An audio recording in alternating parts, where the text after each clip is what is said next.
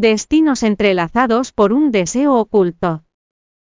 Capítulo 7. Te la doy.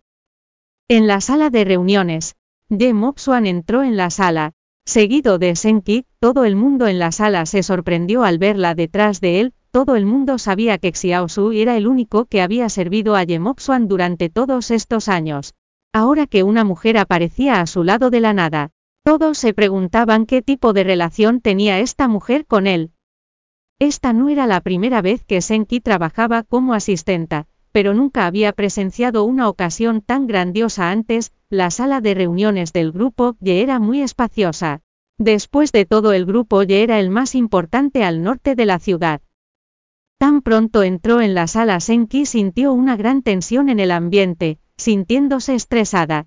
Senki podía sentir que sus hombros se tensaban, sin quererlo al recibir todo tipo de miradas de los otros asistentes, al tiempo que entraba detrás de Xiao Su y Ye Xuan. Cuando pararon de caminar todo el mundo fijó su mirada en Senki. Presidente Ye ella es Yelinan era el vicepresidente del grupo Ye así que era inevitable que asistiera a la reunión, en este momento también le sorprendió ver a Senki. Senki agarró el lado de su falda con ansiedad para calmarse, gradualmente levantó la cabeza, y encontró una mirada amable entre las miradas curiosas de los demás. Era la de Yelinan.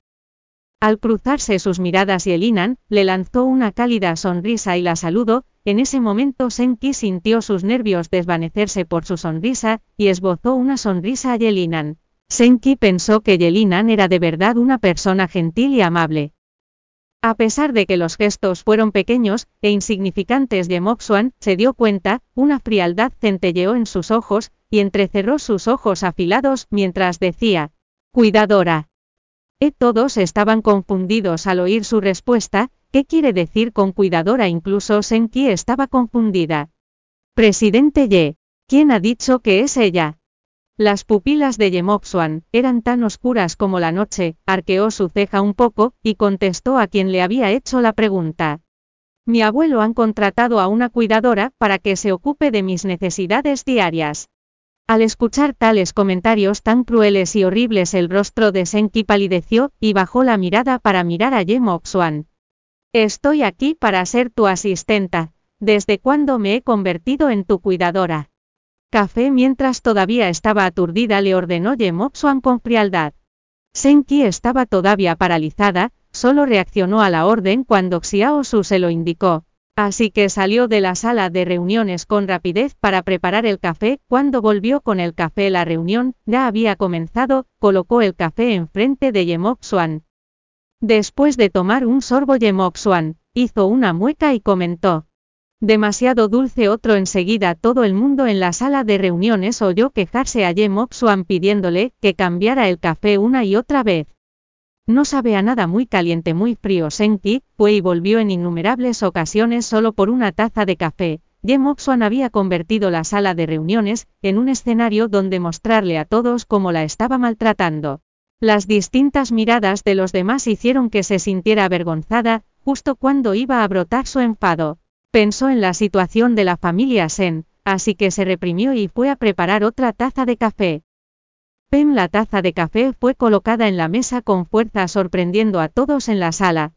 ¿Es eso todo y piensas que puede ser mi cuidadora con ese tipo de eficiencia?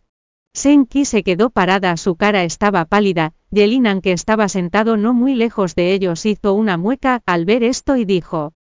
Moxuan ya es suficiente, o está Linan defendiéndola parece que esta mujer no es tan simple como pensaba.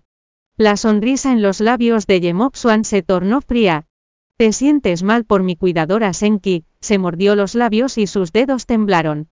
Es demasiado malo ahora sé por qué aceptó que me quedara, solo quería insultarme seguro que me percibe como una mujer que insiste en casarse con una persona rica a toda costa. Por eso me odia tanto. Moxuan, ¿por qué eres así después de todo ella todavía es tú? Antes de que Yelinan pudiese exponer su identidad Xiao Su se entrometió, y dijo con frialdad. Vicepresidente Ye no cree que se ha entretenido mucho el presidente Ye solo la está enseñando a hacer un buen café. Parecía que Yelinan quería defender a Senki, pero esta última aprovechó la oportunidad para hablar antes que él. Prepararé otra taza de café para el segundo joven señor. Dicho esto cogió la taza de café, y dejó la sala de reuniones. Una taza, dos tazas, tres tazas, Senki había estado corriendo arriba y abajo desde la sala de reuniones a la cocina durante toda la reunión. Yemoxuan nunca estaba satisfecho con el café, y aún así ella no se quejó. Todavía estaba preparando café cuando la reunión terminó. Xiaosu que estaba de pie a su lado empezó a sentirse mal por ella, viendo que la gente en la sala se había marchado. Se dirigió al lado de Yemoxuan y le dijo con suavidad. Segundo joven señor, olvidemos esto, creo que le hemos enseñado la lección. Yemoxuan masculló, esta clase de mujer no se rinde a no ser que reciba este tipo de tratamiento. Quería ver cuánto más podía soportar.